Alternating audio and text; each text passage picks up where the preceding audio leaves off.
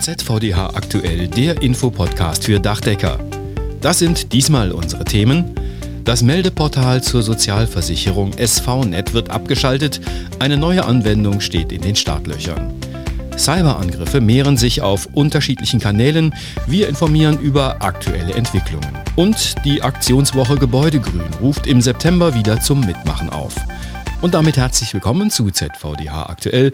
Ich bin Wolfgang Schmitz und freue mich, dass Sie auch wieder dabei sind. SVNet wird abgeschaltet, das SV-Meldeportal kommt. Was bedeutet das in etwas klareren Worten? Arbeitgeber, die keine Entgeltabrechnungssoftware einsetzen, können mit der Anwendung SVNet ihre Meldung zur Sozialversicherung auf dem vorgeschriebenen elektronischen Weg übermitteln.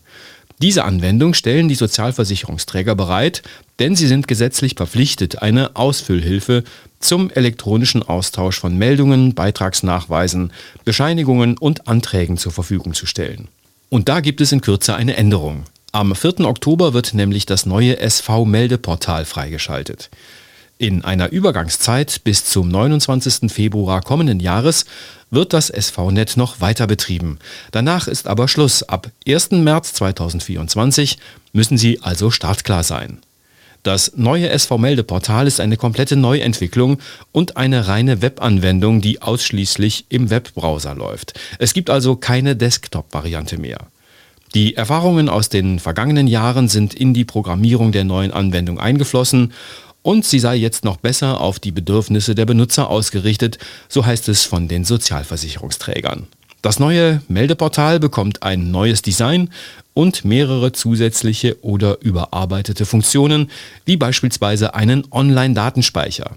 Das Meldeportal soll vorrangig kleine Arbeitgeber bis zu zehn Mitarbeitern bei der Erfüllung der Meldepflichten und dem Abruf von Bescheinigungen unterstützen. Aber auch mittelständische und große Unternehmen können natürlich das SV-Meldeportal nutzen.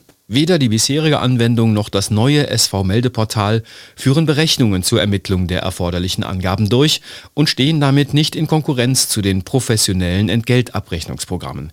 Wie gesagt, es handelt sich um eine Ausfüllhilfe, so wie es das Gesetz vorschreibt.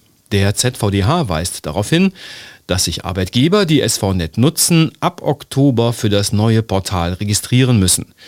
Die Registrierung und das Login für Arbeitgeber und Selbstständige ist übrigens nur noch mit einem Elster-Zertifikat möglich. Den Link zum neuen Portal mit weiteren Infos finden Sie in den Show Notes. Vielleicht sind Sie auch schon unter den Leidtragenden.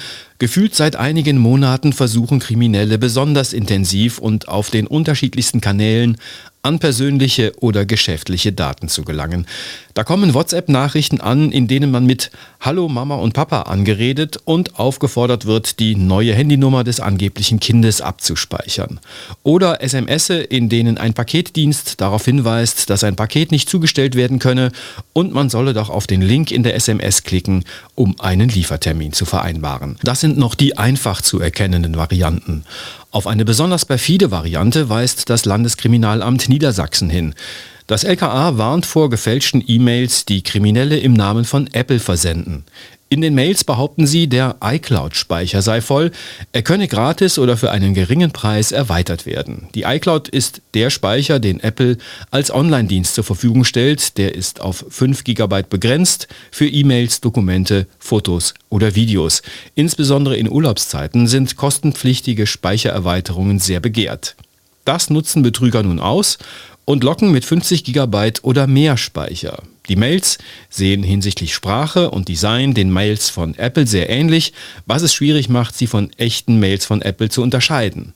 Alle Mails enthalten Links zu Websites, die denen von Apple sehr ähnlich sehen. Gibt man dort seine Daten ein, also zum Beispiel das Passwort zur Apple ID, dann landet die bei den Kriminellen. Die erhalten damit Zugriff beispielsweise auf E-Mails oder Kreditkartendaten. Neben einer Speichererweiterung locken die Kriminellen übrigens auch mit Gewinnspielen und Aktionen unter anderem mit Geschenkkarten. Aber nicht nur Apple haben die Kriminellen im Visier, auch im Namen von Google versenden die Betrüger massenhaft Mails. Hier versprechen sie mehr Speicherplatz bei Google Drive und gehen genauso vor wie bei Apple und mit denselben Folgen. Ebenso perfide sind Mails, die aktuell verstärkt verschickt werden und den Anschein erwecken sollen, sie seien von den Finanzbehörden. Mit Absendern wie Generaldirektion für Finanzen oder Steuerbehörde versuchen die Täter ihre potenziellen Opfer zu überzeugen, dass man eine Straftat begangen hätte und jetzt handeln müsse. In der Mail steht dann beispielsweise, im Anschluss an eine Steuerprüfung teilt Ihnen das Hauptamt der deutschen Finanzverwaltung mit, für weitere Informationen lesen Sie bitte das Dokument. Im Anschluss ist das Schreiben als Bild- und PDF-Datei beigefügt, in dem eine mehrjährige Haft oder eine Geldstrafe von 500.000 Euro angedroht werden. Zu zahlen seien jetzt zum Beispiel 7.100 Euro. Dabei besteht die Gefahr, dass Sie sich mit dem Öffnen des Dokuments Schadsoftware einfangen und die vermeintliche Geldstrafe, die man zahlt, um möglicherweise Schlimmeres zu vermeiden, ist natürlich auch weg. Weitere Infos dazu ebenfalls in den Shownotes zu dieser Podcast-Folge. Dach- und Fassadenbegrünungen sind im Trend. Deswegen gibt es eine Kooperation des ZVDH mit dem Bundesverband Gebäudegrün. Und auch dieses Jahr ruft der Bundesverband wieder zur Aktionswoche Gebäudegrün auf. Mit dieser Aktionswoche soll die breite Öffentlichkeit auf das Thema aufmerksam gemacht werden. Es geht darum, Vorbehalte abzubauen, die teilweise immer noch bestehen, und Anregungen zu geben für die eigene Dach- und Fassadenbegrünung. Das Ganze findet statt vom 18. bis 23. September. Betriebe, die mitmachen möchten, weil sie zum Beispiel gerade ein tolles Dachbegrünungsprojekt machen, die können sich gerne melden. Dann erscheint ihre Aktion mit den weiteren Events auf einer zentralen Website mit Übersichtskarte. Alle erforderlichen Infos finden Sie natürlich ebenfalls in den Show Notes. Und wenn Sie sich beteiligen wollen und noch Anregungen benötigen, was man denn so alles machen könnte, auch dazu gibt es Beispiele und Ideen unter den Links, die wir für Sie zusammengestellt haben.